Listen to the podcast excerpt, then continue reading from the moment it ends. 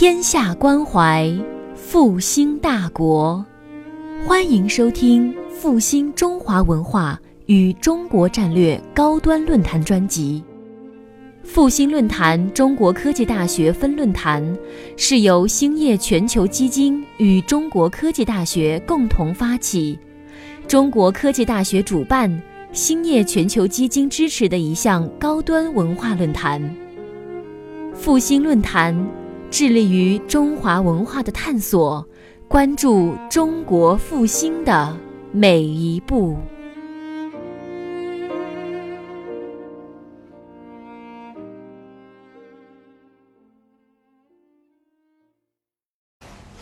啊，这个演讲内容呢，就是说敦煌的过去、现在和未来，它是三个时间段。这是在七呃二零零七年十二月五号，在中国科技大学研究生院做的一次演讲，就科技人文论坛，嗯，做的演讲的啊，我又进行修改和充实。就敦煌艺术，它是丝绸之路最辉煌的艺术瑰宝，是也是中华民族文化和西域各国文化艺术交融相会的巨大遗产。像这么一个呃。四种文化结合起来的这么一个呃艺术宝库，在世界上是很少有的，但是它被埋没了近千年，一个世纪以来，就是一百多年以来呢，无数学者和守护者付出的牺牲，终于奉献出这块灿烂的宝石。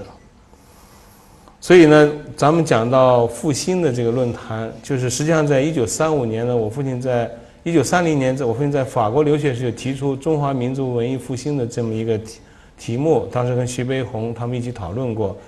但是讨论了一个将近一个世纪了，只有中国经济在发展的时候，只有我们，呃，我们这些青年人能够意识到我们民族文化的宝贵的时候，才能够真正起到文化文艺复兴的这个作用。首先，简单介绍敦煌的史地和艺术。呃，去过敦煌的同学举手看看有没有？哦，很少，可能占占这个。千分之一吧。其实我在那个泰国的一个大学讲课的时候，我也问去过敦煌的学生有多少，恐怕也是两三个人。但是后来我讲完以后，我说想去敦煌的人有多少，几乎所有人都举手了。啊，丝绸之路大家都很熟悉，可能一般从网上也能看得到。那么它敦煌是属于丝绸之路的终点，为什么呢？它是在通往西区西域的最后一个绿洲。所以商人和这些行旅者呢，都在敦煌的补给养分，呃，补给这个养料，呃，补给这个粮食，啊，来去西域。在之前呢，他就向这个寺院里面去许愿，他说，如果我要是平安回来的话呢，我会来开凿石窟，来这个做一些呃还愿的事情。咱们这个地图呢，当然讲敦煌这个世界遗产，敦煌是在最西边的一个小一个地方，大部分世界遗产都在东南部分。它这是属于北纬四十度，东经九十四度，就相当于这个咱们北京的这个纬度，面积三万平方米，人口呢十八万人，它的人口是密集是最低的。当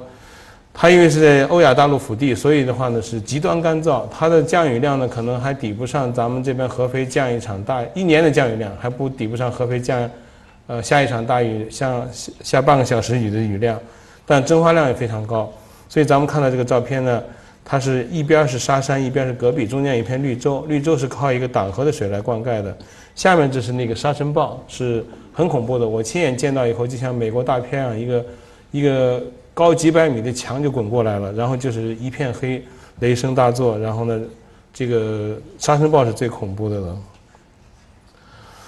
其实，在一千多年以前呢，就公元三六六年呢，有一个和尚呢，他走到这个。这个三文山的对面看到金光万道，他就觉得壮有千佛，所以开凿了第一个洞窟。实际上，敦煌石窟的产生呢，是由于它距离敦煌县城是二十六公里，是在一个山谷的一个呃这个绿洲，而且呢有水有有树，所以很安静。所以呢，僧侣就在那边开凿了石窟呢，是闭关打坐修行的。然后后来呢，就是有有很多人呢来了以后呢，他为了要呃。对这个佛教很虔诚的，他就，呃，凿一些石窟呢，画一些壁画，这个叫功德窟。随着这功德窟越凿越多呢，这些这些僧侣就挪到北端，呃，凿出一片这个修行的窟，所以敦煌窟是从修行坐禅开始的。所以一千多年间呢，完成了一个世界上最大的、最辉煌的佛教艺术宝库——敦煌莫高窟。它是在甘肃的西端，是在兰州和乌鲁木齐的中间，距离北京将近有三千多公里。呃，这个是一九七九年我在军用飞机上拍的照片，从这个北端到南端一共是一千六百一千六百米，在这个上面呢，像像那个密密麻麻像蜂巢一样凿满了洞窟，最多的达到五层。这是二零零年拍的，它前面就是一个很大的一个陈列中心和一些接待中心。敦煌每年的这个呃参观人数应该到八十万了，那么可以设想的话呢，一个几十几平方米的小屋子里，每天要进那么多人的时候呢，这个对敦煌的破坏非常严重的。现在这个最严重的就是旅游和文物保护的矛盾，现在还是不断的激化。在汉代的这个书籍里面写到这个敦大也黄圣也，但是呢，也有人说这少数民族的音译，但这个也没有确定下来。所以那个时候最早的在敦煌活动都是游牧民族。到了公元前一百年的时候呢，汉武帝设敦煌郡，然后阳关、玉门关的汉汉阳关、汉玉门关的那个时候都设定，现在还有残遗址在那里。在这个公元四百年的时候呢，就是北凉国国都。就设立了一个第一个独立政权的都城，但是到了公元四百年的时候呢，遭遭受兵祸的时候，敦煌遭到了第一次的破坏。以后南北朝到唐代呢，由于丝绸之路和文化繁盛的敦煌佛教艺术不断发展，达到佛教艺术的顶峰，而且在中国内地呢发生过好几次灭佛的这样的灾难，但是敦煌都都避开了这个灾难，没有被这些佛教的这经卷和经典和寺院没有被破坏。同时，敦煌也很很有趣的，像比方说这个，呃，藻井，藻井就天顶画的那个图案，有三个兔子，三个兔子有三个耳朵。但是在十六世纪，英格兰也发现这样的三个兔子、三个耳朵，就是他一批美国人在研究为什么这种图形呢会一较看不见的线在联系。实际上，这种，呃，这种艺术上的这种造型和图案呢，它是不断的在，呃，来回的移动的，特别像咱们。讲的一种从西域传来的葡萄纹，最早在五千年前是由这个，呃西东就是西域传到中国以后，呃不用我喝这个就行了，呃传到中国以后呢，这个，呃被中国盘呃繁殖起来以后呢，中国的纹样开始出现葡萄纹，又通过丝丝周品又传到，呃传到这个中亚，传到伊朗，后来伊朗艺术品又有葡萄的纹样，就像这种。是一个来回交错的呃文化的这种流传，但是它是通过丝绸之路和商旅来传达的。这个是一个最美的一个涅盘佛的一个头像，这个佛像长十八米。当时呢，在敦煌呢，就是吐蕃王朝时期，就是西藏吐蕃王朝统治期间呢，当时的这个佛教呢是空前繁盛，寺院有十七所，僧尼数千人，但沙人口几三万人，就相当于一个佛教的一个都城了。以后这个在回鹘和西夏时期也非常发达，但是西夏西夏时期以藏传佛教为主。现在大家还大家对藏传佛教还比较了解，有好多僧侣在传达这些东西，就像这种坛城呀，都是藏传佛教的特点。这个到了元朝时期呢，马可波罗途径敦煌，由于海上发达和西向交通不再通过敦煌的，敦煌在地理上失去了以往优势。在公元一五二四年，嘉峪关闭关。就是嘉峪关设定以后呢，嘉峪关以外以西的这些汉民族全部迁移到关内，所以的话呢，敦煌就变成区被彻底废弃了。就是在敦煌这个城市里面都是游牧民族了。因为我是画家，所以我就用我的画有时来说明一些这个问题。这是我的油画。在敦煌的艺术造型里面呢，有很多这个就是。从西域、从印度传的佛教呢，通过我们汉民族的这个艺术家进行再再塑造以后呢，有一种很亲和的感觉，就像这些菩萨，他都是很很这个呃很这个对每一个人感到很亲切和谐的，所以他呢就产生了一种就是传达佛教的哲理。敦煌壁画呢有许许多多的图形，可以说呢，在这个壁画里面，呃，这个。两万四千平方米的壁画当中呢，可以找到古代身后的任何一个场景，婚丧嫁娶，什么狩猎，包括这个打仗，包括什么都有，音乐舞蹈，所以这是一个包含万象的一个绘画的百科全书。敦煌壁画的纹饰也是也是非常丰富的，是一个取之不尽、用之不竭的一个艺术源泉。到现在为止呢，我们的这个艺术方面设计敦煌还是比较少，就是说我可以说用了百分之一都不到。比方咱们下面这个这个纹样就是个连珠纹，是从那个沙山，是从那个伊朗传过来的一种纹样。现在这种纹样已经传到奈良，在奈良的这个呃正仓院的文物当中也有这样的纹样，包括。龙是中国的传统纹样，但是在中在佛教的石窟里面有很多，所以呢，这个敦煌艺术是一个中中原文化和西域文化融合的一个产生辉煌的一个亮点。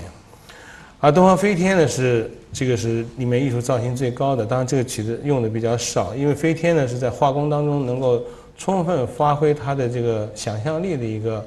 嗯造型。嗯，后面还讲的，因为画佛像它有一定归仪，所以你不能够超过。他这个手手指是什么样的？他脸呃，这个有几条皱纹呀？衣服什么的都有规定。但飞天可以自由画，所以呢，画家呢在这发挥他们的想象力。所以艺术品位最高的应该是飞天了。另外，敦煌石窟的造型，它从从这个印度传来的石窟呢，印度就是以石窟为主传递佛教的，像它是这样印度中心柱形的。但是传到中国内地以后呢，它就变成像这样的。呃，屋顶式的，就是有有有房、有梁、有船的，而且呢，还有帐篷式的游牧民族的这种造型。所以，敦煌艺术呢，它是一个融合多元的呃宗教和的文化，包括这个神话，包括这个道教的文化所形成的一个综合的一个艺术体。所以呢，就是说被称为中国历史的图像百科全书。而且敦煌艺术的文献呢，包括含佛经经典和绘画、音乐、舞蹈、民俗、婚丧嫁娶、诗歌、散文、书法工艺、医药养生、军事占卜、天文地等等的许多文献。所以这个咱们后面会讲到，就藏经洞的发现形成了一个世界上一个最著名的显学，就是敦煌学，可以从里面得到古代的文明的绝大部分的信息。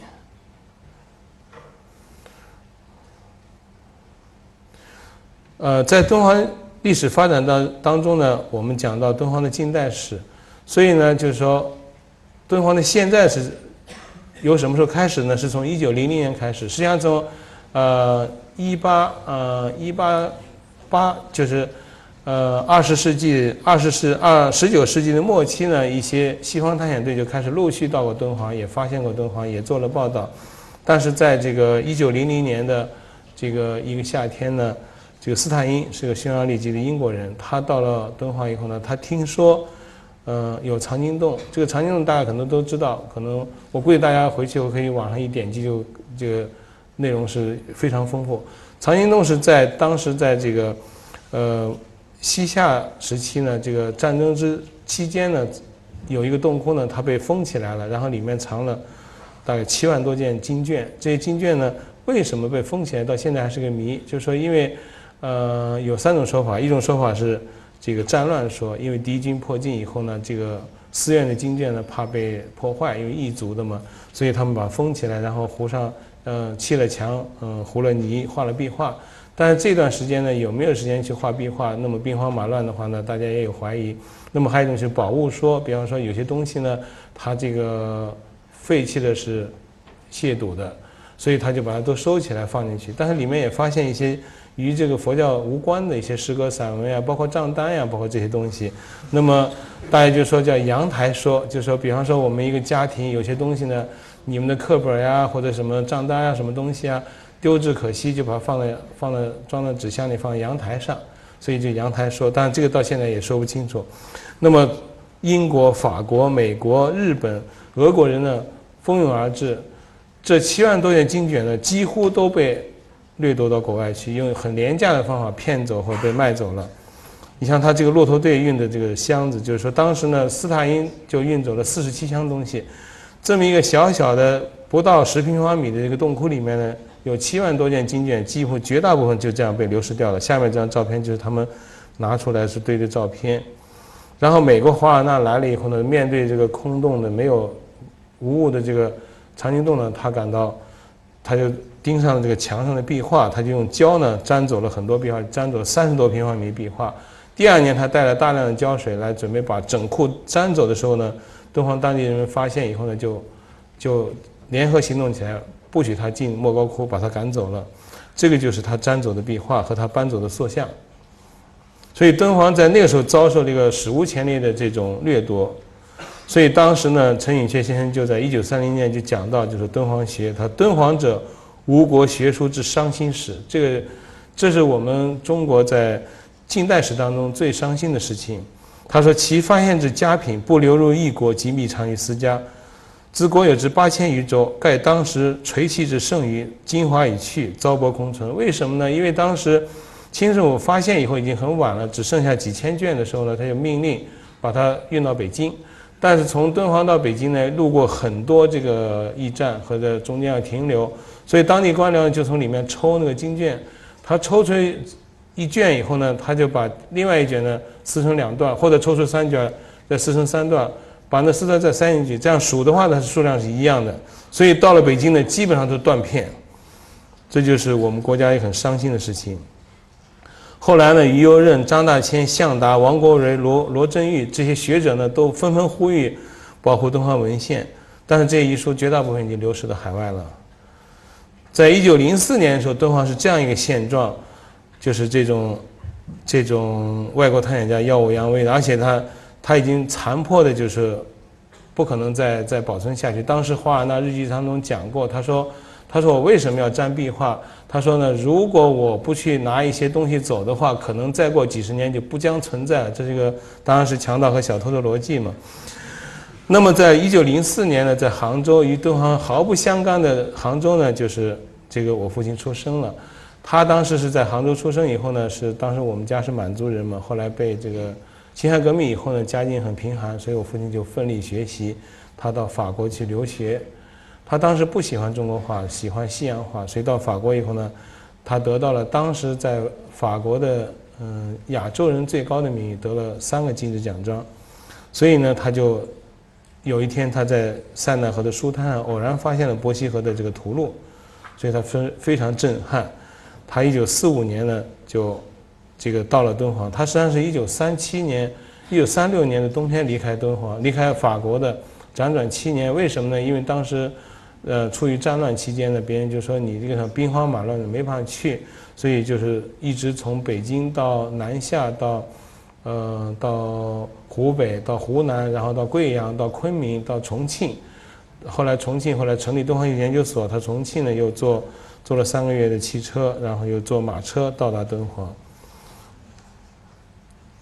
所以一共走了一个多月。他说到敦煌那天呢，他说这个。当那个太阳从山巍山上升起的时候，他们感到非常灿烂、非常光辉。这也是我根据他的想法画的画。所以呢，整个画面像一幅巨大的镶满珠宝玉翠的金绣锦绣展现在我面前，令人惊心动魄。但是他跑到敦煌以后呢，他发现这些石窟呢很残破，与他在法国的博物馆看到那些精美的绢画完全不一样。他感到很失望。他失望之余，他说：“我既然来了，我就要保护它，因为不保护就不能够再再研究它了，所以他就住下来以后就研保护敦煌。当时一九四十年代敦煌是这样的情况，当然点油灯是算是很奢侈的了。然后这是我父亲的一个，就是他他生活了几十年的一个家，这是一个黄庆寺的一个呃喇嘛住的房子，所以说我在那里出生，就是呃在寺院里出生的。他写的日记，他说在此边陲醒后倍增感触，但是呢。他还是努力去做这些事儿，甚至他跟这个张大千、谢之流讨论日本戏戏剧，所以他的苦中求乐呢。我觉得这个文人是呃都是这样的，他就在最苦的时候，他通过一种信念来完全的支持他这种这种事业。建所初期是很艰苦的，所以当时呢，这个这些这些研究员都是艺术家，他们在一起，然后呢，嗯，就是。干泥瓦匠的活，干农活，就是完全是一个非常悲壮的、非常这个辛苦的一个团体。这是他们工作状态，像这个临摹壁画都是要，就是很辛苦。这个我父亲刚到敦煌时，他有这样一幅画，叫《萨多纳太子舍身饲虎图》，是讲一个印度王子，他是这个王子在出行的时候呢，这个最小的这个弟弟呢，他们三个三个王子，这小弟看到一个老虎呢。嗯，他有七只小虎呢，嗷嗷待哺，就是老虎已经没有奶了。然后他躺在老虎身边呢，老虎有没有力气咬他？最后他从，他就把自己身上刺破，从山崖上跳下去，然后呢，他的这个身体喂了老虎。那么这个他哥哥发现以后呢，他已经剩下一堆尸骨了。他妈妈哭的，皇后哭的死去活来，为他修了个塔。那么这个沙通拉太子就是释迦牟尼的前身，就是佛本身故事。所以后来我父亲呢，他为什么临这样画呢？他说呢，当时于右任呢，在他去敦煌以前，他说你要看一幅画叫《沙通拉太子舍身四虎图》。后来我父亲就说，他说我明白于右任为什么让我看这幅画，选择敦煌就选择了牺牲。所以我一九七九年三十年前的敦煌去实习的时候呢，我父亲也让我临这张画，足足临了三个月。这是我母亲嗯敦煌风格创作的这个这个这个呃。风俗画、民俗画。一九五八年，我父亲在日本举行第一届敦煌展的时候，得到了这个日本很大的这个反应，就是很大的反响。特别是这个，嗯，他们排队要排两个小时。但是当时呢，这个国家呢，就特别是周恩来总理呢，特别关注敦煌，在这个敦煌最困难的时候，他拨款两百万，是在在我们国家自然灾害的时候修复敦煌。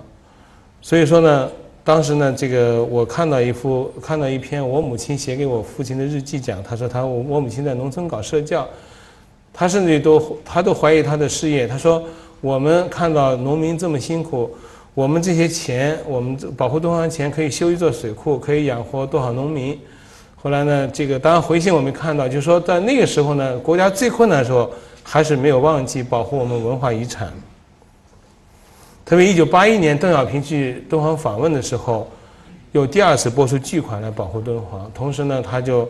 嗯，看到我父亲，他因为跟我父亲同岁，他说呢，我们国家不缺这个所长，你是我们国家国宝，就调北京了。所以我父亲从一九八一年就调到北京了，在国家文物局。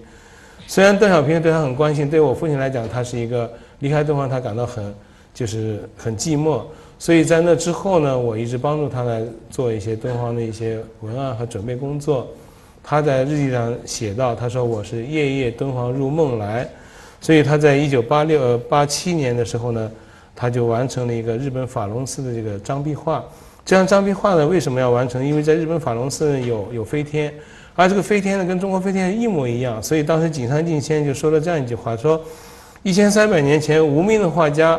把中国的飞天带到了日本。一千三百年以后呢，长生公李承先又把中国的飞天带到日本。所以这是他的张壁画中间最主要的一幅，它是中国敦煌的飞天和日本法隆寺的飞天。所以说，中国跟日本为什么在文化原因上那么相近呢？后来我们分析，在唐代呢，因为有很多日本人在中国留学，算不算带走了中国的文化？所以正因为如此呢，我在大学毕业的时候呢，当时我在选择留学的方向的时候呢。我说学油画应该去欧洲还是去美国？他说应该去日本。我觉得很奇怪。我说为什么去日本？他说在日本有很多中国的文化艺术传统，有些在中国已经失传了。你作为画家，你要有这样的机会，你应该首先去日本把这些东西学回来。然后呢，作为你画家，那以后是你自己的事情。所以在这是二十多年当中，我一直按照我父亲的想法呢，把日本的这些文化艺术呢带回来介绍给中国。特别是在一九八五年三月份的那一天，大家看这张照片可能不一定能认出来，就是呢，这个，嗯，我在东京的新大谷饭店，嗯，然后呢，这个，这个，呃，胡锦涛同志就跟我说，嗯，他说。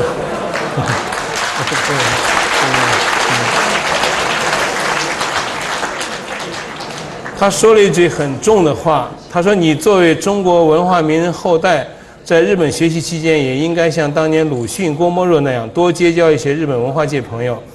中日文化源远流长，只有文化是维系两国人民友谊的根本。他们永远是我们最诚挚的朋友。”他又说了一句话：“他中国和日本关系是很热，但是呢，这是经济和利益上的热。”但是中国在日本，它这种经济和利益它会变化的，有时候会处于低潮和冷淡期，那个时候就需要你们这些文化朋友来维系中日之间的友谊。所以我想到，在三年前有一次，呃，中国和日本也是处于很冷淡的情况，日本那些文化界人士都很担心，包括中国那些都说，我们现在像当年鲁迅公墓，就是那些日本有人到哪里去了，所以呢，这胡锦涛同志画的是非常深刻的，而且他是安徽人，他讲到他的呃安徽的家乡，因为当时拍这张照片是一个安徽的摄影师，他现在是一个国际摄影大师，叫汪福生。对，所以他拍照，他去年才把照片给我，所以我才写出这篇文章来。所以敦煌艺术呢，它流传了，它是，呃，延续了一千年，在六百年前停止。所以在刚才那个安世凯节目当中讲到，就说敦煌艺术在六百年前停止了。那么所有的世界遗产确实是在几百年前停止了，当然有些是不可再不可再再续，比方金字塔，你不能再盖一座。长城不能再去续一段，但敦煌艺术能不能可持续，能不能传承，能不能继续下去呢？这也是个很非常难的课题。当，我想事后也想听听大家意见。所以呢，就是说，别人说太阳不能在同一个地方升起，就说你不可能在敦煌再造个敦煌。这些呢，我也想听听这个大家讨论。所以在。呃，一九九四年的二月份，当时我父亲病重，我我当时从日本回来以后，我就冲到医院，我看到他那个气管被切开了，呃，切开以后，他首先不能讲话，但是神志很清楚，他冲我点点头，然后我我对我冲到床前一看呢，因为不能讲话是最痛苦的，因为我我不知道该说什么了，后来我就想起一句安慰他的话，我说爸爸，家放去敦煌。我说完这个话以后呢，我父亲眼泪就从两边流下来了。他点点头。后来我觉得是对他最大的安慰，但是呢，我是不知不觉当中发了一个毒誓，就是说我既然这么说，我就要这么做。从一九九四年到现在，我还还在锲而不舍的在做这件事情。我要完成对我父亲母亲的承诺，所以我父亲就。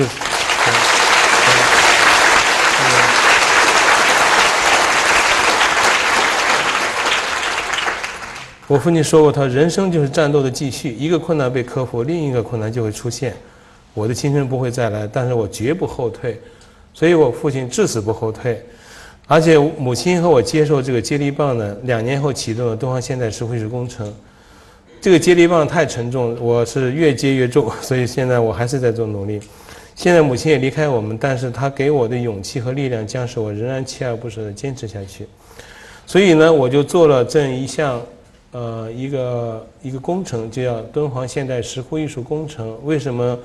呃，叫现代石窟艺术工程呢？当时我们在开始的时候呢，是叫敦煌石窟艺术工程，后来遭到呃一些质疑，就说敦煌石窟是指在敦煌的五个古代石窟，你是你这个石窟不是古代石窟，不能列入敦煌石窟的范围。后来我就问这个很权威的这个机构，我说能不能叫新石窟？他说不可以，新石窟就有旧石窟的问题。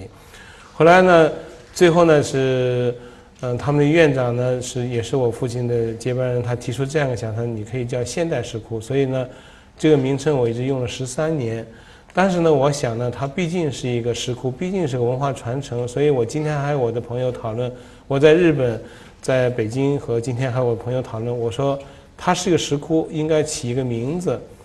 比方说叫佛光窟或者叫什么窟，因为它还是以佛教为主的嘛，这是另外的呃。呃，后话了。那么在那个时候呢，我母亲在敦煌建立了敦煌教学基地。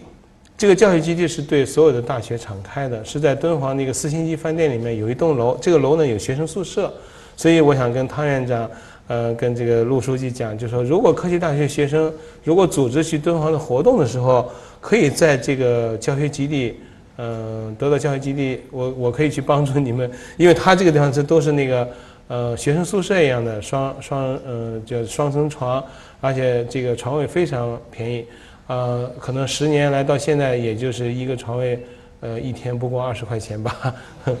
所以要去通过学校里做。呃，我母亲她在她在病重的最后一年，还在日本呢教一些朋友，呃，教日本人画飞天，教学生来讲，呃。讲这个敦煌，这是我们教学基地的一个活动之一。这是一九九六年十一月五号，我的这个现代石窟艺术工程奠基。当时得到市政府的支持，当时人民日报和中央台都做了报道。所以在那之后的话呢，我又做了一个敦煌现代石窟艺术中心的方案设计。这个方案设计是基于就是说我们，呃，传承敦煌的一个想法，就是当然有这样一个理念，这就是说呢，五千年来人类随着生产力发展，从洞穴式居住的凹空间发展成摩天大楼的凸空间的生存环境。因为以前都是在洞穴里居住的，大量使用建筑材料，为满足奢侈生活的高污染、高耗能的粗放型生产方式，已经将我们地球推到生态环境危机的边缘。我们每天在讲二氧化碳排放，讲这个，讲这个生态破坏。所以回到返璞归真的文化氛围，回到天人和谐和谐的生活环境，是当代艺术家不可推卸责任。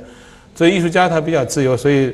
追求这东西呢，也许有他的乐趣。但是作为一个工作人员，作为一个都市的这个职员，他不可能去到农村生活。但是我们在探索这个东西，所以二零零九年我们做了一个项目，这个在我们在后面再介绍。所以呢，我们这个项目就是在戈壁地下形成一个新的生存和艺术空间。开始的时候呢，这个我在和建筑师讨论的时候呢，建筑师力主把这个建筑搞到地面，后来我就搞到地下。我们做了进行了很长时间争论以后，他同意做这个凹空间的建筑，就是把大量的建筑物构筑在地平线以下，就是我们在这片台地的里面来设置一些机构和一些一些环境和空间。首先，洞窟是在底下开凿的，它高是将近二十六米，相当于八层楼，已经凿了三层、两层那个石窟了。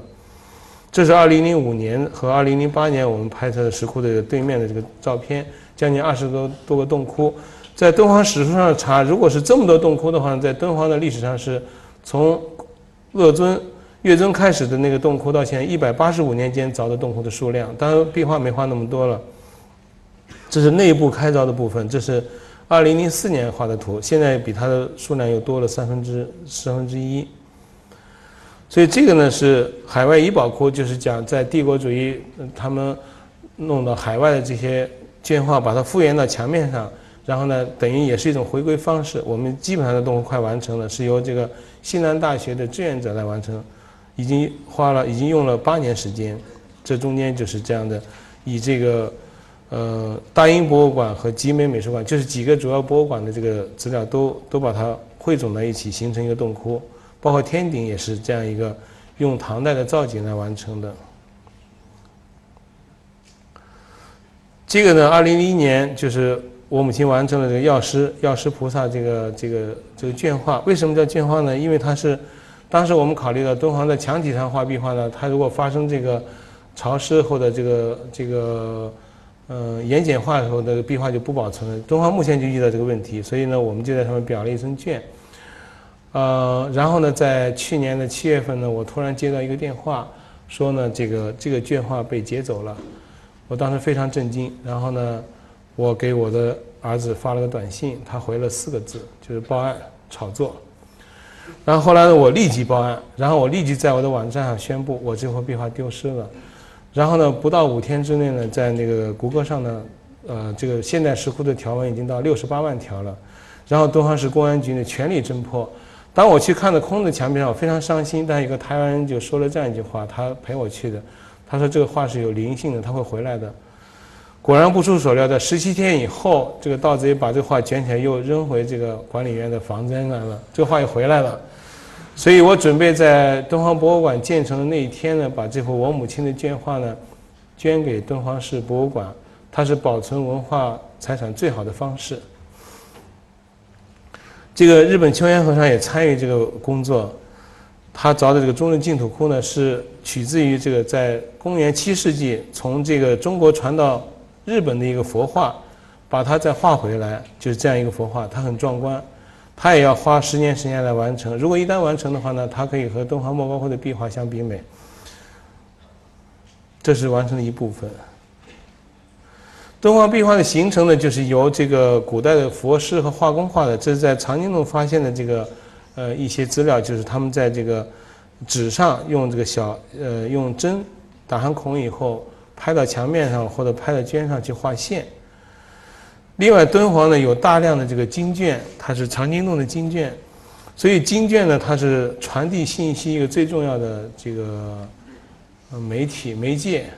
所以呢，在一九九六年，我的现代石窟嗯开凿了以后呢，在日本引起很大的反应。有一家日本的媒体的一个杂志在新年献词上说了这样一句话，他说：“有人在敦煌用古老的载体来传承现代文化。作为我们 IT 界呢，嗯，IT 界来讲的话呢，风极度分化，IT 界就是这个数据在分化的这样一个 IT 行的话呢，我们不感到脊背发凉嘛。说这样一句话，就换句话说，我们可以去读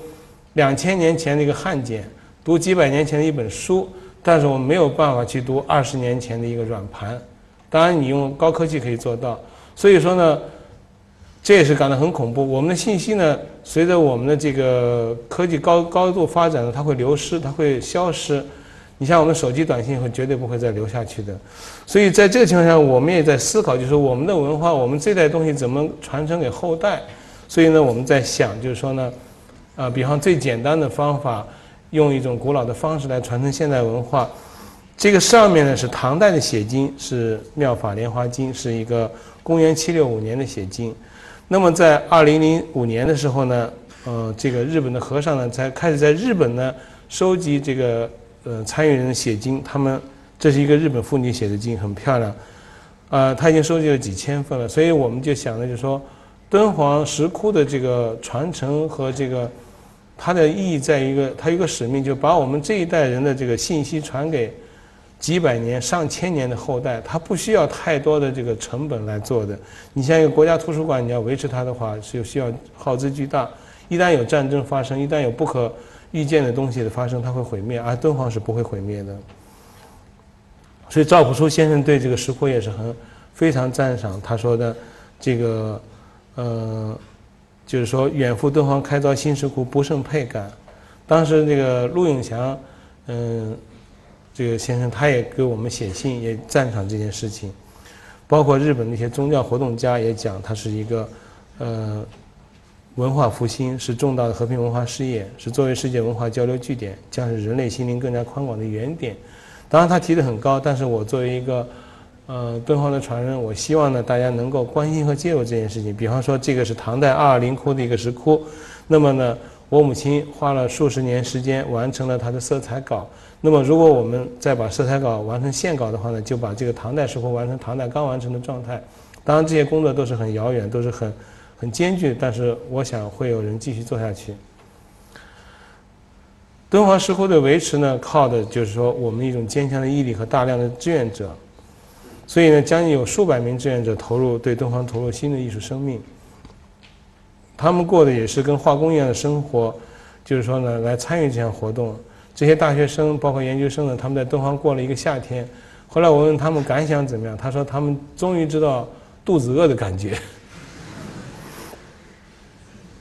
所以在敦煌这个环境当中呢，它会使人的心灵更加净化，能够反思自己在喧闹都市的生活，它的价值在哪里。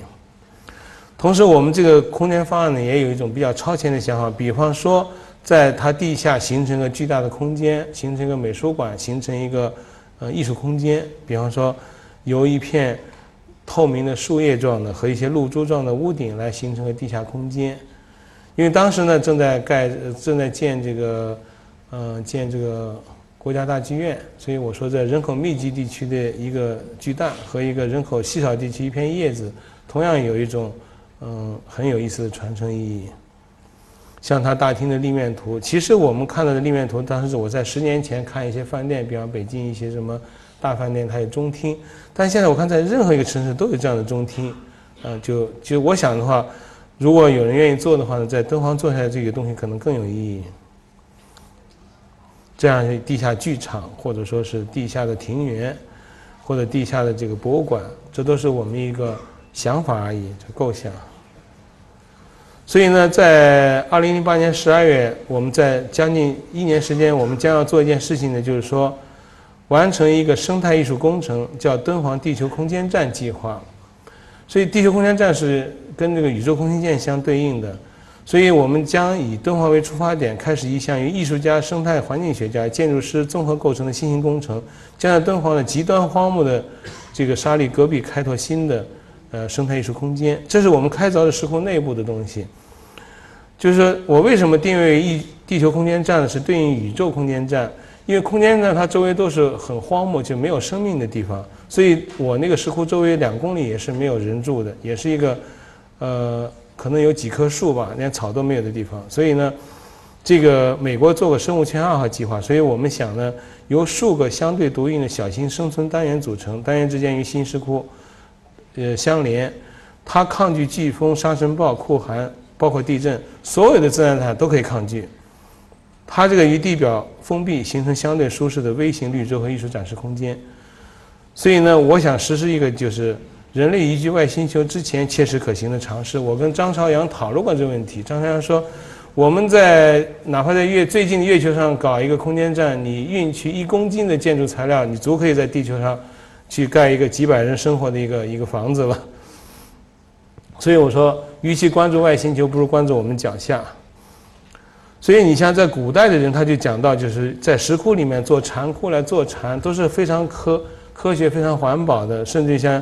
呃，日本的教授盖这么个鸟巢式的屋顶，当然这种都是很很很怪异的想法。但是我们想把它具象化，就变成一个地下的设施。但是它我们会计算它用了多少钱，它用了多少能源，可以。后来我们推算出来，这个地方设施的话，可能能达到二氧化碳的零排放，这是我们目前本世纪最严重的课题。这个艺术家他就是在成都，在美国做过这样的设施，就是艺术设施。所以说呢，用这样艺术的构想和呃人类生存的这个空间来形成地下空间站，这是我目前想做的一项工作，也希望听听大家意见。呃，这个东西做好之后，电视台也闻讯而来，拍电视。当然这样好，给我可以给我的工人挣一点奖金，也是个好事儿。所以呢，我就讲，人类在给这个星球留下的比 DNA 更重要的是精神和物质文明。我们就想以最新的生存技术与文化艺术相结合，在渺无人烟地区再造新的物质和精神绿洲，就是用古老的载体留存当代绘画、雕塑、音乐、多媒体艺术的文明信息。所以这就是我们的一个想法。我多次提到，就是说呢，这样一个，呃，为下一代人所考虑的移民和这个人文条件。为什么呢？因为在也就是在二零一年这一年的时候呢，我在做了一个巨大的一个一个地表的一个一个艺术品吧，是用怀素的一个龙字，然后呢放大了，可以说放大一万倍吧。这个这个字的长度是一公里，宽是八八百米。然后为什么这样做呢？因为我的当时在二十年前，我在日本成立了在日中国艺术家协会，那个协会的一个会员呢叫蔡国强，就是我们现在最有名的那个艺术大师。他拿了一幅小油画，后来我说应该你应该搞大作品。最后过了几年以后，他说我搞了很大作品，是在长城外加了一万米。后来我一听他是搞爆炸的，后来我想我开始去种树吧，所以我就把这个龙呢种种树。现在在谷歌上可以找到，但是如果不知道经纬度不太好找，就是由无数的树所形成的一个巨大的龙，然后嘉峪关政府呢又种了几万棵树，这在第一年、第二年，到了第六年的时候呢，这个嘉峪关市长带我去看的时候，已经形成一片林子了。他讲了这样一件事：他刚开始树长起来以后，兔子来吃啃那个树皮，后来不久以后呢，他们正想打兔子的时候，就发现狼来了，然后狼就把兔子吃了。所以就是说呢，人类的生态可以自己去调控的，既可以破坏它，也可以再造。所以呢，就是说，我们的艺术家呢，应该多去人类的理想和人类的利益去考虑，不要为自己。所以，所以我们家家族的艺术家都是想做个人民艺术家。零一年时候我母亲做了飞天窟，但是在零二年时候，她突然被宣布有癌症。她在手术的第二天，她就画画。她是一个非常顽强的一个一个学者，也是一个艺术家。所以，当我零三年去看她的时候，她已经不能讲话了。然后，我们的志愿者画了这样一个一个一个素描吧，就速写他在抢在抢救，他也到，他也是就奋斗到最后一刻。他去世的时候呢，我在他床底下发现了他勾这个画稿，就在断壁上画飞天。因为我跟我母亲说过，想在这个断壁上画飞天。这个断壁长四百米，但实在太大，我没有办法做。后来我就选择其中一段。这地方用用它来画一个飞天来纪念我父亲母亲，因为这个飞天刚好是刚才介绍的法隆寺的中国飞天，用了十个昼夜完成了中国第一幅自然岩体喷绘壁画。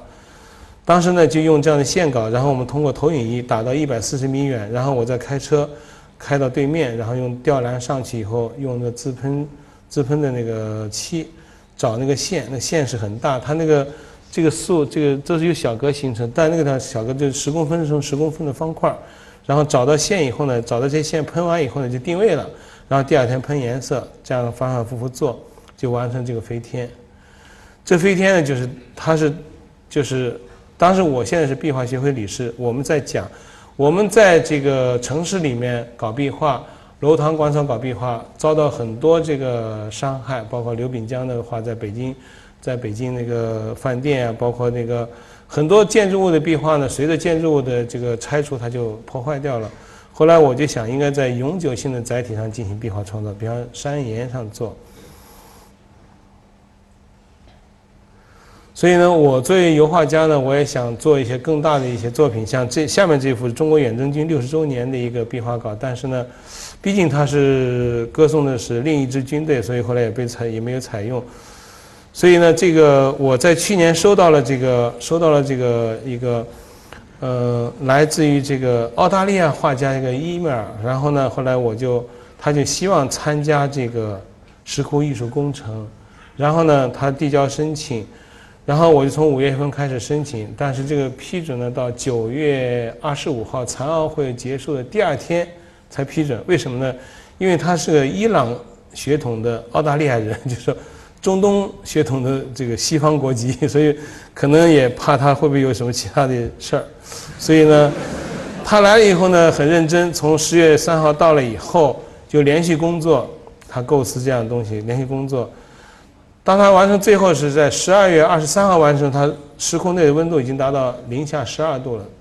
他留下了一个伊朗风格的这样一个壁画。实际上，伊朗画家在几千年前是路过敦煌的。敦煌的里面有很多来自于萨珊王朝、来自于伊朗的这些这些壁画，波斯波斯纹样嘛。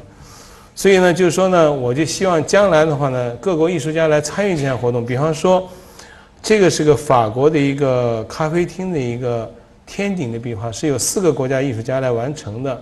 所以今天呢，我我讲到这个藏经洞的这个。载体为什么留一千年而到现在被大家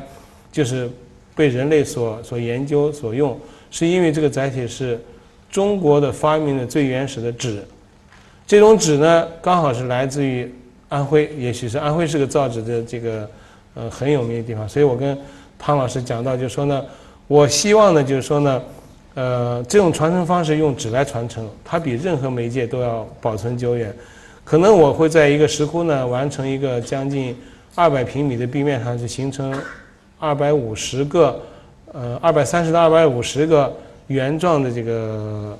位置，然后我会寄给二百五十个国家的画家，由他们画一幅画，然后把它表贴到这个石窟上去。他们愿意来，他可以来一次，那么就完成了在敦煌历史上的第一个由多国艺术家完成的石窟。这其中一个想法，目的就是说我希望呢。我们用古老的载体，用传承的方法来传达我们的信息，留给后代。所以呢，在呃去年呢，我完成了一个中国第一幅就是建筑整体的壁画。这个楼呢，它是一个一个商务中心的售楼处，它是包豪斯体系，就是混凝土的。这个老板说：“你愿意画壁画，可以拿它做试验。”我就做了这样一场试验。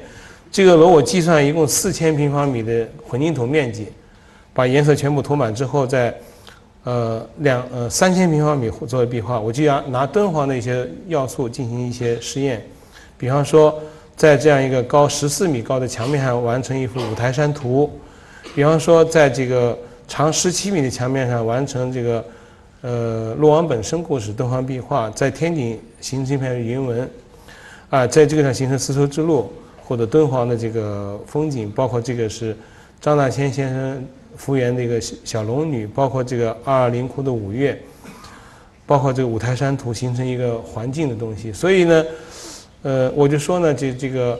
我们应该在不毛之地，在没有价值的地方创造价值。呃，我也想就是咱们在合肥，如果说有人看到一栋楼，它又不能拆，而且呢很脏的话呢，我想去试试看。嗯，很简单的话，那栋楼无论它都，对，就是这样。呃，我打两个比方，就那栋楼无论多脏，如果我把它全部涂成白颜色，再去画两条墨线，再画个小蛐蛐儿，就齐白石再加一方红印，那就艺术品了，对吧？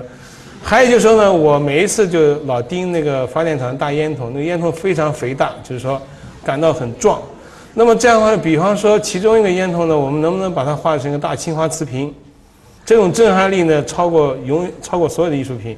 所以说呢，我作为艺术家呢，我跟商业广告是一种对立状态。所以说呢，我们的壁画家在那里，呃，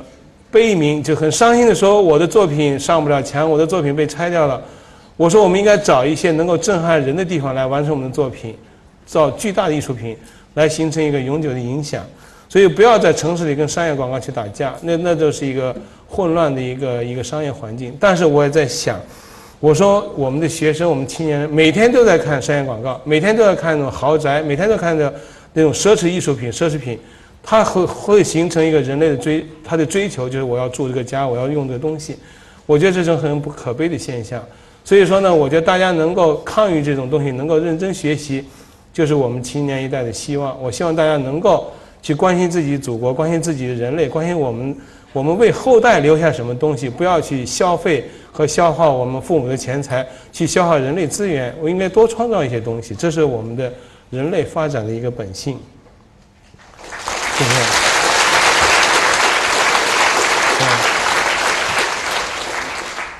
所以说，一千六百年前，敦煌莫高窟开凿第一个石窟；一百年前，敦煌藏经洞的瑰宝流失海外；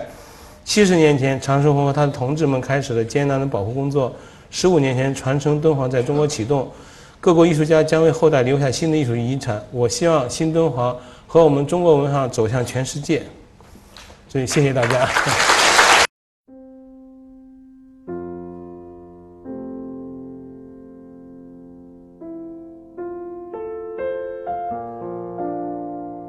感谢聆听本期复兴论坛。复兴论坛中国科技大学分论坛是由兴业全球基金与中国科技大学共同发起的一项高端文化论坛。欢迎您关注复兴论坛的微信、新浪微博及豆瓣小站，我们将向您推送更全面的资讯及更优质的论坛。